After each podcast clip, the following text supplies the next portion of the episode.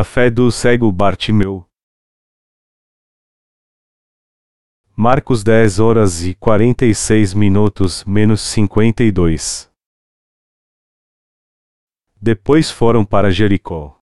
Saindo ele de Jericó com os seus discípulos e grande multidão, Bartimeu, o cego, filho de Timeu, estava assentado à beira do caminho, mendigando. Ouvindo que era Jesus de Nazaré, começou a clamar: Jesus, filho de Davi, tem misericórdia de mim. Muitos o repreendiam, para que se calasse, mas ele cada vez gritava mais: Filho de Davi, tem misericórdia de mim. Jesus parou, e disse: Shemaio. Chamaram o cego, dizendo-lhe: Tem bom ânimo. Levanta-te. Ele te chama. Lançando de si a capa, levantou-se de um salto e foi ter com Jesus. Perguntou-lhe Jesus: Que queres que te faça? O cego lhe respondeu: Rabi, eu quero ver. Disse-lhe Jesus: Vai, a tua fé te salvou. Imediatamente ele tornou a ver, e seguia a Jesus pelo caminho.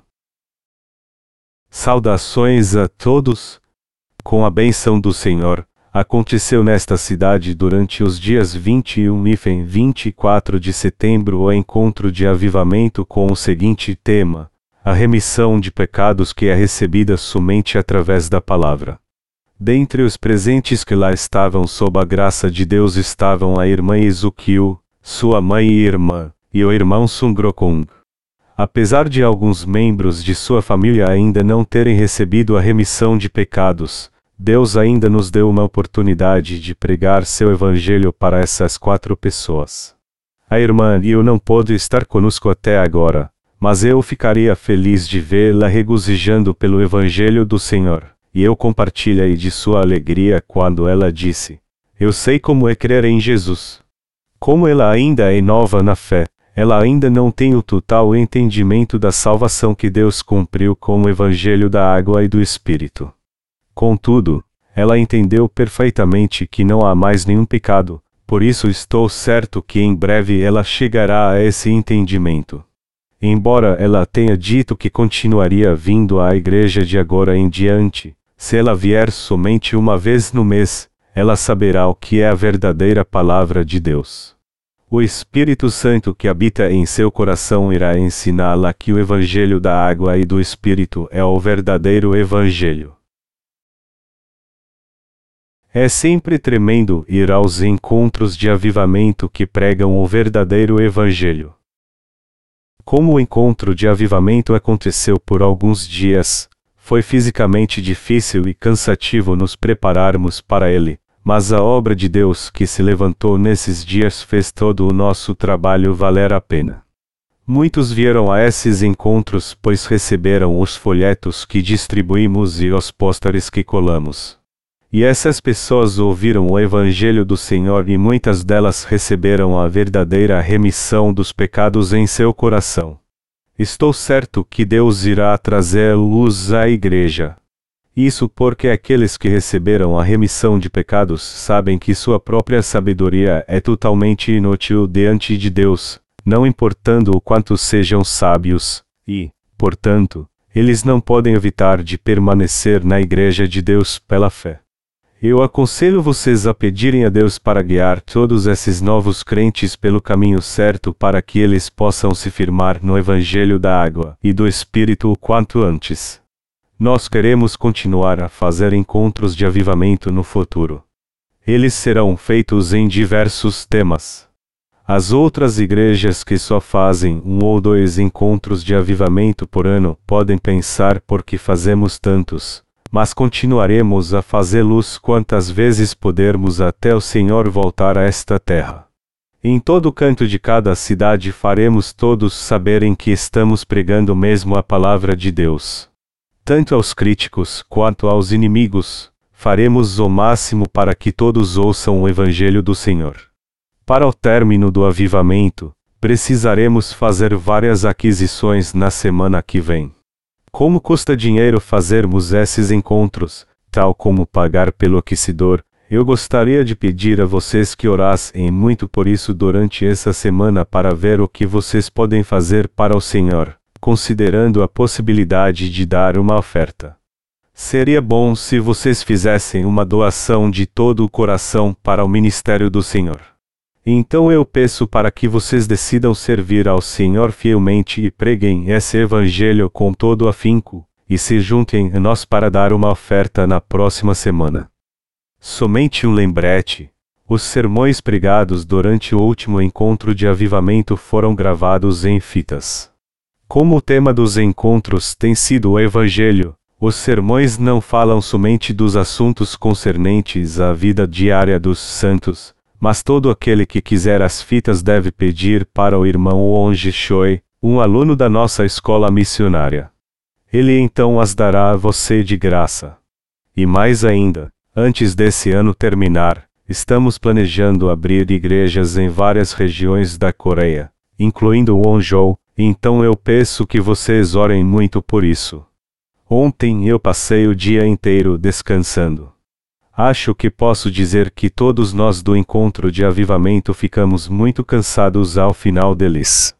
Durante os dias do encontro eu não me senti cansado, mas quando acabou, eu me senti tão exausto que mal podia levantar, então me deitei novamente e descansei mais um pouco.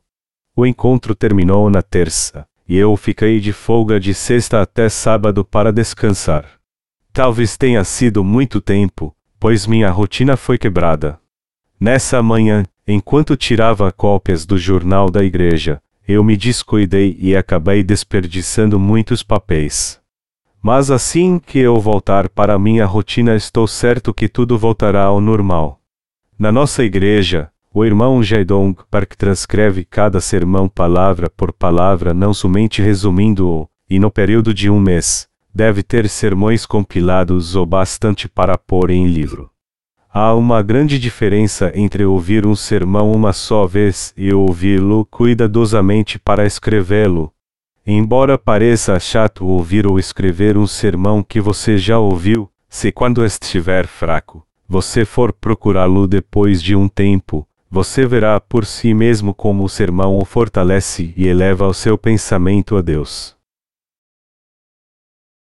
Somos todos seres frágeis diante do Senhor. Constantemente esse mundo tenta roubar o nosso coração, mas se nós travarmos nossa batalha espiritual pelo Senhor, ainda conseguiremos permanecer nele. Se, contudo, não lutarmos nossas batalhas espirituais, então nossa carne se enfraquecerá e não conseguiremos evitar de ir para o mundo. É por isso que constantemente nós fazermos encontros de avivamento, para darmos forças espirituais às pessoas. Eu peço que vocês orem por isso, Nesse último encontro de avivamento tivemos relativamente poucas pessoas, incluindo nossos novos irmãos e irmãs remidos da escola missionária. Mas eu aconselho a vocês a não perderem nenhum dos próximos encontros da igreja no futuro. Na nossa igreja é assim: se você falta durante uma semana, você passa a ser um estranho. Isso faz uma grande diferença. Não importa se você está na frente ou atrás agora. Leva apenas algumas semanas de ausência nos cultos para você ser deixado para trás. É isso que faz a diferença para você estar ao lado do Senhor e viver para Ele. Vou aproveitar essa oportunidade para apresentá-los a um novo membro da nossa igreja. Por favor, recebem-na com calorosas palmas. Recentemente ela se mudou para um prédio vizinho. Ela agora é a nova irmã de vocês, pois recebeu a remissão de pecados. Quando essa irmã se mudou, ela trocou sua TV com vídeo pela minha televisão. Eu planejava usá-los nos encontros de avivamento da igreja.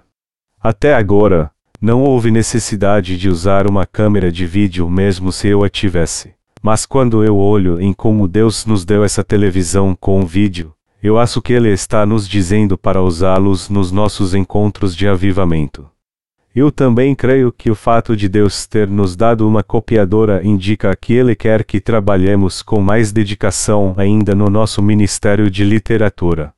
Então iremos fazer nossos encontros de avivamento de diversas formas. Como disse antes, na próxima semana nós pediremos ofertas para o encontro de avivamento.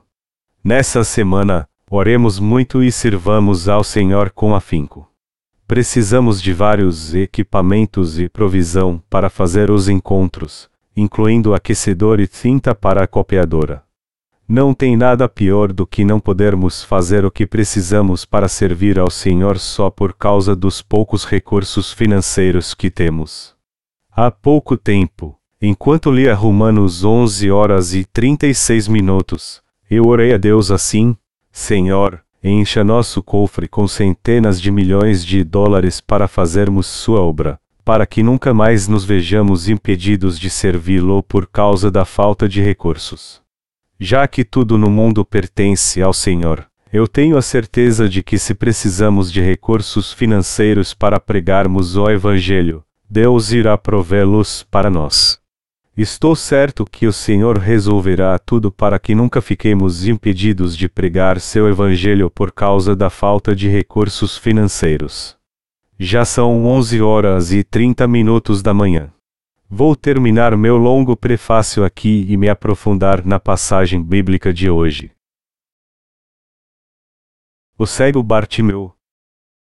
Está escrito em Marcos 10 horas e 46 minutos, menos 47. Depois foram para Jericó. Saindo ele de Jericó com os seus discípulos e grande multidão, Bartimeu, o cego, filho de Timeu, estava sentado à beira do caminho, mendigando.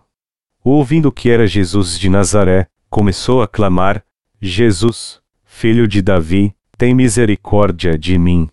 Muitos o repreendiam, para que se calasse, mas ele cada vez gritava mais: Filho de Davi, tem misericórdia de mim. Um homem cego chamado Bartimeu aparece nessa passagem. Nesse mundo, existem muitas pessoas cegas como Bartimeu. Como é a vida delas? Primeiro, elas não podem ver a beleza natural desse mundo. Elas não podem apreciar a intrigante beleza do maravilhoso mundo que Deus criou, desde o profundo azul do céu de outono até os verdes pinheiros, o movimento dos mares, e as flores selvagens florescendo no campo, e também não podem louvar a Deus por essa beleza elas também vivem uma vida desconfortável e inconveniente. Como o cego não pode ver, ele confia no sentido do tato, e seu tato é tão aguçado que só confiando em uma bengala, ele pode dizer a diferença entre uma calçada e uma estrada. Alguns deles podem até andar de bicicleta como nós. Eles conseguem andar de bicicleta por sentir, calculando quantas vezes tem que pedalar antes de escolher qual caminho seguir. É claro que há um limite para eles poderem ir de bicicleta. Apesar da grande sensibilidade do tato, não poder ver os próprios olhos ainda é um infeliz e indescritível inconveniente. Os cegos estariam mais preparados para encarar o que está à sua frente se pudessem ver, mas já que eles só têm o tato para confiar, é inevitável que cometam erros quando algo simples muda à sua volta. Para nós que enxergamos bem, se torna um pouco difícil termos empatia pela história do cego Bartimeu. Pensamos somente que é uma história sobre um homem cego que abriu seus olhos. Contudo, com esta história, Deus está nos dizendo algo tremendo. Primeiro, temos que ser gratos por podermos enxergar e porque podemos usar nossa percepção para discernir, compreender e nos prepararmos de antemão para as coisas que estão por vir. Considerando que algumas pessoas nascem cegas, o fato de podermos enxergar perfeitamente por si só já é uma grande bênção. É claro que existem também as pessoas espiritualmente cegas, mas antes de qualquer coisa, só por não termos nascido cegos fisicamente já é algo pelo qual deveríamos estar extremamente gratos ao Senhor. Vamos imaginar que você nasceu cego.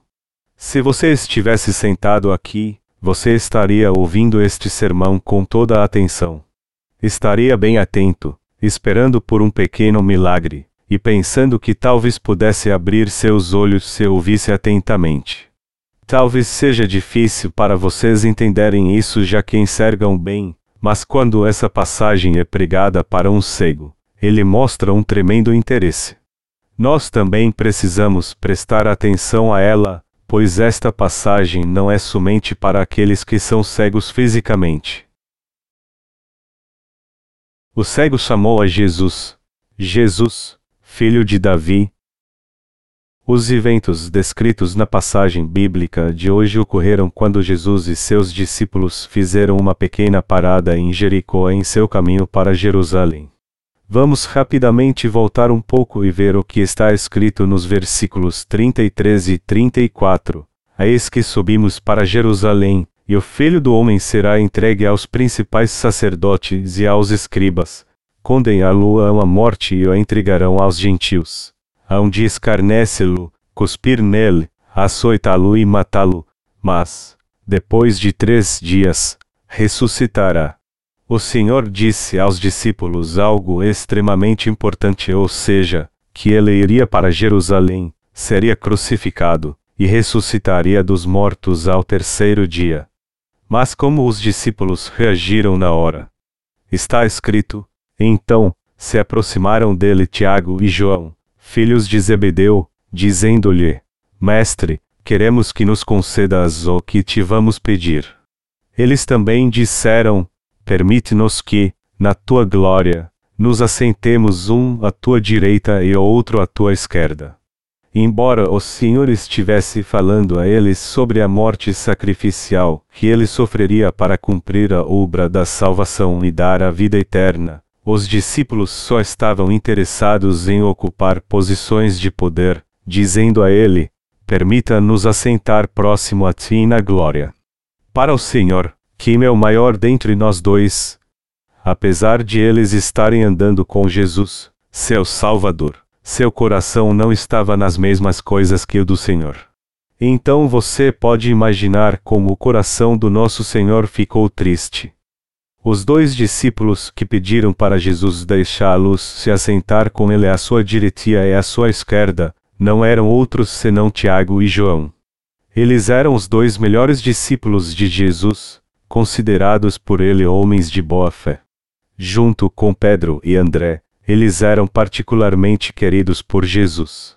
O único consolo é que Pedro não cometeu essa gafe, mas provavelmente ele estava pensando na mesma coisa. Tiago e João brigaram com ele por causa disso e falaram com Jesus antes dele, pensando: vamos ser os primeiros a pedir a Jesus para nos dar alguma posição de poder quando o seu reino se cumprir. Depois desse episódio, Jesus e seus discípulos chegaram a Jericó. Vocês lembram o que aconteceu em Jericó no tempo do Antigo Testamento? A cidade de Jericó lhes é familiar. Quem recebeu a remissão de pecados nesta cidade? Jericó foi o lugar onde Rabi, a meretriz, recebeu a remissão de pecados. A palavra Jericó significa aroma, fragrância, e essa cidade se localizava abaixo de Jerusalém, que ficava no monte. Jesus estava passando por esta cidade indo para Jerusalém, e nela estava um cego chamado Bartimeu. Ele estava sentado, mendigando na mesma estrada que o Senhor estava viajando. Então o cego Bartimeu ouviu que Jesus estava passando. Para vermos o que ele fez quando ouviu Jesus, Vamos voltar para a passagem bíblica de hoje em Marcos 10 horas e 47 minutos. Ouvindo que era Jesus de Nazaré, começou a clamar: Jesus, filho de Davi, tem misericórdia de mim. Muitos o repreendiam, para que se calasse, mas ele cada vez gritava mais: Filho de Davi, tem misericórdia de mim. Como está escrito aqui, Bartimeu clamou ao Senhor. Se ele não tivesse clamado e pedido a Jesus para ter misericórdia dele, Jesus teria simplesmente passado por ele, e a Bíblia teria registrado somente que Bartimeu então passou o resto de sua vida mendigando. Mas Bartimeu clamou ao Senhor e chamou sua atenção, e como resultado disso ele foi curado. Esse texto que mostra como Bartimeu foi curado tem um tremendo significado para todos nós. Bartimeu seria curado se tivesse ficado calado. Não, É claro que não. Ele não se importou com o que os outros iriam pensar e gritou bem alto: Filho de Davi, tem misericórdia de mim. Bartimeu era um homem educado. Ele era totalmente inculto, já que não havia nenhuma escola especial para cegos, e era tanto assim que ele deixou de lado toda formalidade e clamou por ajuda por causa do seu desespero. Os que se consideravam educados naquele tempo geralmente chamavam Jesus de Jesus de Nazaré, em referência à sua cidade natal, mas Bartimeu deixou de lado o Nazaré e só o chamou Jesus, filho de Davi. Ele não sabia que Jesus tinha crescido em uma pequena cidade chamada Nazaré, mas já tinha ouvido que o Salvador nasceria da linhagem de Davi. Na verdade, isso estava correto. Como está escrito, o sceptro não se arredará de Judá. Gênesis 49 horas e 10 minutos. Deus realmente disse que dentre os doze filhos de Jacó, raiz continuariam nascendo da casa de Judá. Então os descendentes de Judá formam a tribo mais importante do povo de Israel. Foi dessa linhagem que Davi nasceu e o próprio Jesus nasceu como descendente desse Davi. Deus prometeu através dos profetas que o Salvador nasceria dessa linhagem real, e Bartimeu, tendo ouvido sobre isso, creu nisso então.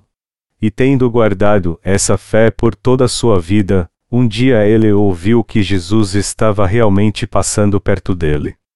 Como Bartimeu creu de todo o coração que Jesus Cristo, descendente de Davi, era o Messias, ele juntou toda a sua coragem para chamá-lo, e através desse Jesus ele pôde enxergar. Quando ele chamou por Jesus tão alto, os discípulos provavelmente disseram-lhe: Fique quieto. Quem você pensa que é, gritando tão alto desse jeito? Você é somente um mero mendigo. O que você pensa que fará se encontrar Jesus? Silêncio. Jesus já tem muitas outras pessoas para ver. Não faça nenhuma graça, só caia fora daqui. Mas o que Bartimeu fez realmente? A Bíblia diz que ele clamou quanto podia. Ele teve uma coragem incrível. Se realmente quer ajuda, você tem pelo menos que ser corajoso como Bartimeu. Se você voltar atrás intimidado pelo que os outros falam de você, então você não tem nenhuma chance de achar Jesus. Então Bartimeu gritou ainda mais alto: Quem é você para me impedir? Eu quero ver o filho de Davi. Por que você está me impedindo? Fique longe de mim. Como Bartimeu era cego, ele nada podia ver, mas ele ainda tentou sem vergonha alguma chegar perto de Jesus. Jesus então ouviu sua voz, parou, e disse aos seus discípulos para chamá-lo. Quando os discípulos trouxeram o cego, ele largou sua capa, pulou e correu até Jesus. Jesus então disse a ele: O que queres? Você quer que sua visão seja restaurada. A sua fé te salvou. O final disso é como está escrito na Bíblia: Bartimeu finalmente pode ver. Para um mendigo cego como Bartimeu, a sua capa era o seu bem mais importante. Para um mendigo, a sua lata também é um bem precioso, apesar de que, para nós, não faz diferença se a temos ou não. Sem lata, o mendigo não pode obter nenhuma comida, pois para ele isso significa seu meio de sobrevivência. Um mendigo também precisa de uma capa para proteger-se do tempo, e mesmo assim, quando Bartimeu ouviu que Jesus estava chamando por ele, ele deixou tudo de lado, incluindo sua capa, sua lata, e qualquer quantia que tivesse, e correu até Jesus. Ele foi um homem extraordinário. Se você realmente quer encontrar Jesus, você deve ter tanta paixão quanto esse homem. Sem o tipo de coragem e determinação que Bartimeu teve, você não pode mesmo encontrar Jesus. Muitas pessoas hoje também desejam encontrar Jesus. Mas se elas realmente querem encontrar Jesus, então elas devem primeiro se livrar desses que as estão impedindo de encontrá-lo, assim como quando Bartimeu clamou ainda mais alto ao Senhor quando lhe disseram para ficar calado. Numa outra parte de Marcos capítulo 2, Há uma situação parecida de quatro homens que tentavam trazer um paralítico até Jesus, mas eram impedidos pela enorme multidão. Havia tantas pessoas que era difícil até achar um lugar para pôr o pé, mas se o paralítico e os quatro homens tivessem desistido ali, ele nunca teria sido curado e continuaria sendo um paralítico o resto de sua vida. Contudo, os quatro homens carregaram o paralítico por entre a numerosa multidão de pessoas, subiram no telhado, descobriram-no, e desceram o paralítico em sua cama até Jesus para que ele pudesse encontrá-lo.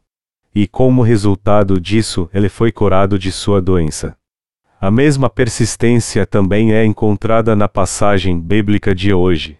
Quando Bartimeu chamou o nome de Jesus, não somente as pessoas comuns, mas também os discípulos de Jesus disseram para Bartimeu se calar. Eles disseram-lhe: Fique calado. Você é só um mendigo. Como se atreve a gritar tão alto? Mas ele clamou mais alto ainda. Então Jesus ouviu, e percebeu que muitos estavam impedindo ele de se aproximar. Quando o Senhor disse aos discípulos para trazerem-no, Bartimeu deixou de lado sua capa, sua lata, tudo o que tinha, e correu até Jesus. Então o Senhor perguntou-lhe: Que queres que te faça? O cego respondeu, dizendo: Eu quero ver. Quando Bartimeu ficou diante de Jesus, ele não pediu dinheiro, nem uma capa cara, menos ainda uma casa. Seu único desejo era enxergar na presença de Jesus, o filho de Davi. Comparando o desejo dos discípulos que só queriam para si mesmos poder e alta posição, o pedido de Bartimeu era verdadeiramente nobre. Não é uma grande benção um homem cego enxergar, ver esse mundo maravilhoso criado por Deus, e ir então para o seu reino. Bartimeu não queria nada mais de Jesus além de poder enxergar. Embora esse homem fosse um mendigo e cego, ele fez todo o possível para encontrar Jesus Cristo. Se ele tivesse desistido de encontrar Jesus só porque muitos o estavam impedindo, ou se ele tivesse feito outro pedido para Jesus, ele nunca teria sido curado. Todavia, ele disse a Jesus que queria enxergar, e Jesus disse-lhe: Vai, a tua fé te salvou. Jesus o curou por causa da sua coragem e fé. Aqueles que enxergavam eram melhores do que o cego Bartimeu. As pessoas daquela época tinham olhos perfeitos. E com esses olhos elas viram Jesus passar. Contudo, foi um homem cego que correu até Jesus e pediu-lhe para curá-lo, e foi somente esse pedido que foi atendido. O cego Bartimeu tem a ver com cada pecador que nasceu espiritualmente cego. Por isso, a verdadeira lição dessa história é que cada pecador pode receber a remissão de pecados pela palavra de poder que Jesus nos deu. Você precisa entender que ninguém hoje tem pecado, quer creia em Jesus ou não. Muitos podem não entender quando eu falo isso, mas eu posso dizê-lo pela fé. As pessoas não têm pecado. Assim como elas nasceram com a visão perfeita, elas também já nasceram com seus pecados remidos. Todavia, muitos vivem em estado de cegueira espiritual, como se tivessem pecado, embora não o tenham mais. Aqueles que não conhecem o governo de Deus pensam que são somente pecadores neste mundo. Se há pessoas assim entre nós, elas devem ter a coragem de Batimeu para receber a remissão dos pecados do Senhor. Todos os pecados deste mundo desapareceram graças a Jesus. Vivemos em um mundo maravilhoso onde não existe pecado. Contudo, inúmeras pessoas ainda estão vivendo um estado pecaminoso, incapazes de abrir seus olhos, em um estado deprimente. Já que elas creem que têm pecado, como devem ser sombrias, tristes e inquietas, como deve ser frustrante elas viverem pensando que existe pecado no mundo. Há uma grande diferença entre aqueles que enxergam bem e aqueles que são cegos. Aqueles que enxergam pensam que este mundo é um lugar lindo e resplandecente. Eles sabem que este mundo que Deus criou é bonito e bom. Por outro lado, os que não enxergam pensam o oposto. Para eles, este mundo não passa de um lugar tedioso, decepcionante e deprimente. Aqueles que têm seus olhos espirituais abertos creem que Jesus Cristo apagou todos os seus pecados com o Evangelho da água e do Espírito, e têm a certeza dentro de si que não tem mais pecado. Eles conseguem até viver neste mundo com alegria, pois todos os seus pecados desapareceram.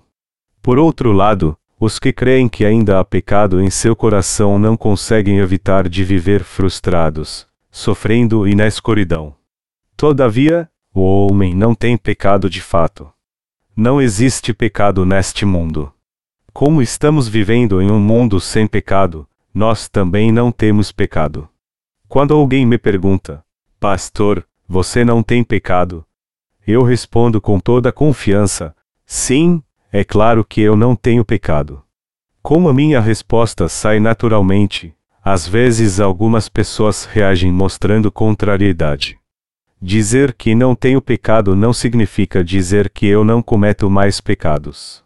Pelo contrário, significa que, independente de eu cometer ou não pecado, o Senhor apagou todos eles e foi condenado por eles e, portanto, eu não tenho mais pecado. E porque eu não tenho pecado, eu posso rir e louvar ao Senhor até nas circunstâncias mais difíceis da minha vida. É assim que eu levo minha vida. Quando Bartimeu era cego, ou seja, quando ele era pecador quão miserável sua vida deveria ser, as coisas que ele tinha sempre que fazer para sobreviver deveria ser uma constante luta para ele, inclusive as coisas triviais como ir ao banheiro e fazer as refeições. Todavia, depois que ele conheceu o Senhor, ele foi curado e recebeu a remissão dos pecados para a salvação. Não havia mais necessidade dele lutar dessa forma. O mesmo acontece conosco também. Uma vez que recebemos a remissão de pecados, todas as lutas e sofrimentos do passado já passaram. É claro que às vezes nos sentimos deprimidos, tristes, chateados e frustrados. Mas nossa vida é feita disso. A maioria de nós sofre desse jeito. Não, é claro que não. Como somos aqueles que receberam a remissão dos pecados através do Senhor, nós não somos essas pessoas. Temos que entender que quando nos sentimos deprimidos e sateados, isso não é uma verdade, mas é somente o diabo nos enganando. Nós somos aqueles que tiveram os olhos da alma abertos. Nós somos os justos. É tão maravilhoso viver neste mundo com nossos olhos abertos, andarmos com o Senhor e vivermos por Ele. Estou certo que Bartimeu, que foi salvo pelo Senhor, também viveu o resto de sua vida feliz com seus olhos abertos. Termos nossos olhos espirituais abertos não significa que o que ainda iremos passar mudou de forma total e repentina. Foi só nosso ponto de vista que mudou. Antes, só podíamos sentir uma flor pelo toque, mas agora, podemos achá-la com nossos próprios olhos. Queridos irmãos, se alguém recebe a remissão de pecados e abre totalmente através do Senhor seus olhos espirituais, então seu coração irá mudar profundamente, mesmo que tudo à nossa volta permaneça como antes. Porque essa pessoa abriu seus olhos, se fizer apenas um pequeno esforço, ela poderá viver uma vida maravilhosa neste mundo sombrio, levando várias pessoas a Jesus Cristo e fazendo com que sua vida valha a pena. Eu creio que esse tipo de vida foi um privilégio para o mendigo Bartimeu, e também o será para você e para mim. Enquanto vivermos neste mundo, se crermos de todo o coração que não existe pecado aqui, então poderemos todos ter uma vida maravilhosa e feliz. Quando compreendemos e cremos que não existe pecado, esse mundo se torna um lugar verdadeiramente bonito e puro. Se, contudo, pensarmos que esse mundo está cheio de pecado, então ele será um lugar inabitável, tenebroso, deprimente e sujo. A fé do nosso coração é que faz essa grande diferença. Esse mundo é sempre um lugar entediante e deprimente não somente para aqueles que não receberam a remissão dos pecados, mas para os que receberam também. Porém, os que receberam a remissão dos pecados do Senhor, os que abriram seus olhos espirituais, sabem que não existe pecado neste mundo e por isso eles o veem como um lugar lindo. Pense nisso. Pense no céu azul, as estrelas reluzentes, todas as criaturas transbordando vida, as lindas flores que florescem no tempo certo sem que ninguém as mande fazê-lo, e a abundante colheita no outono. Você pode ver como esse mundo é maravilhoso. A nossa visão do mundo tem que mudar. Dentre os que insistem que receberam a remissão dos seus pecados, existem alguns que ainda levam uma vida patética neste mundo. É porque eles ainda pensam que existe pecado aqui. Mesmo depois de terem seus olhos abertos pelo Senhor, eles veem o mundo da mesma forma que viam quando eram cegos, e por isso não conseguem ver a verdadeira beleza dele. Em outras palavras, eles são incapazes de viver em um mundo espiritualmente brilhante. Você e eu deveríamos reconhecer o mundo lindo e maravilhoso em que vivemos. Porém, se ainda existisse pecado, como esse mundo seria imundo? A pessoa ficaria perdida em um mundo como esse, já que veria tudo, incluindo a si mesma, como uma montanha de pecado.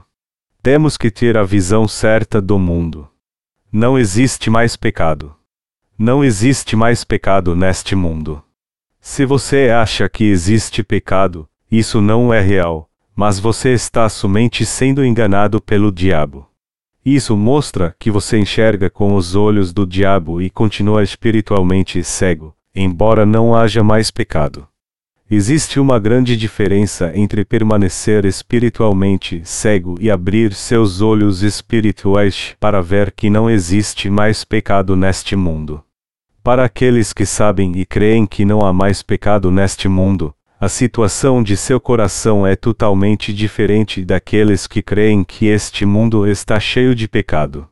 Amados irmãos, eu aconselho vocês todos a reconhecer que existe uma grande lacuna entre aqueles que vivem pela fé e aqueles que não vivem pela fé, e entre aqueles que vivem com seus olhos espirituais abertos e aqueles que vivem com seus olhos espirituais fechados.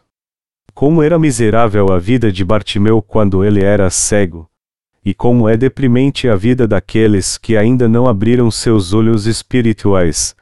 Eles só estão preocupados em ganhar dinheiro e viver uma vida confortável. E o que quer que façam, não existe beleza em seu coração. A única alegria de sua vida é encher sua própria barriga e falar da vida dos outros. Eles não conseguem ver o mundo claramente. Eles não enxergam beleza alguma. Mas na verdade, como este mundo é lindo, quantas belezas o Senhor criou, com que alegria Ele nos criou e abençoou. Deus fez belo tanto esse mundo como o vindouro. Ele fez o universo inteiro lindo, tanto os céus quanto a terra. Bartimeu vivia em um mundo deprimente e sombrio, mas quando encontrou a verdade, ele abriu seus olhos e viu o mundo maravilhoso criado por Deus. Do mesmo modo, ao invés de olhar o mundo de forma pessimista, devemos também ter olhos espirituais e vermos a beleza dele. Embora fôssemos cegos, abrimos nossos olhos agora essa é a verdade. Crer que não temos pecado é crer na verdade. Apesar de termos olhos carnais, éramos todos cegos espirituais. Mas agora que abrimos nossos olhos através do Senhor, não devemos olhar esse mundo da mesma forma que víamos quando éramos cegos. Uma vez que nossos olhos espirituais foram abertos, devemos ver o mundo como um lugar lindo e maravilhoso. Da mesma forma, quando lidamos com outras pessoas, devemos crer que elas não têm pecado, e devemos fazer com que a luz dessa fé brilhe nelas. Creia do fundo do coração que você e eu somos ambos puros e imaculados, e que não há pecado neste mundo. Você e eu recebemos a remissão dos pecados. Contudo, ainda ficamos deprimidos às vezes. De vez em quando nos sentimos infelizes. Por que não conseguimos viver felizes neste lindo mundo? Por que fracassamos como se estivéssemos indo por um túnel escuro, ao invés de construirmos nossa felicidade. Porque estamos andando numa estrada escura quando existe uma brilhante estrada à nossa frente. Como pessoas espiritualmente nascidas de novo, devemos novamente abrir os olhos do nosso coração. Assim como Bartimeu abriu seus olhos, nós também devemos abrir completamente nossos olhos espirituais, e somente então veremos que esse mundo é mesmo lindo. De outro modo, viveremos como cegos que não conseguem ver o que está à sua frente, envolvidos em mundo de pessimismo sombrio e frustrante.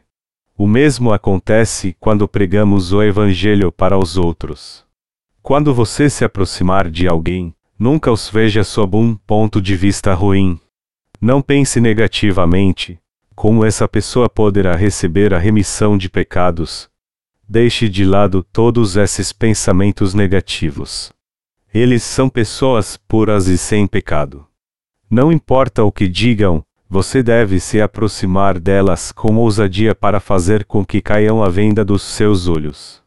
Assim, você poderá abrir seus olhos espirituais e fazê-las receber a remissão dos pecados. Para aqueles que abriram seus olhos espirituais, existe um mundo imenso de beleza impressionante diante deles. Em sua vida não há nem maldição nem a escuridão. Há somente uma alegria maravilhosa os aguardando. Se você olhar esse mundo claramente pelos olhos da fé, verá que ele é mesmo cheio de bênçãos. É claro que entre os que receberam a remissão de pecados, existem alguns que vivem na escuridão como se seus olhos ainda estivessem fechados. Mas isto está errado. Nós, os remidos, jamais deveríamos viver dessa forma. Se há algumas dessas pessoas, dentre os santos que estão aqui hoje, elas devem deixar esse pensamento errado o mais rápido possível. Inúmeras pessoas já receberam a remissão de pecados desde que iniciamos o nosso ministério de literatura. Milhares de pessoas estão vindo para a luz do Senhor e a sua igreja está se tornando ainda mais bonita.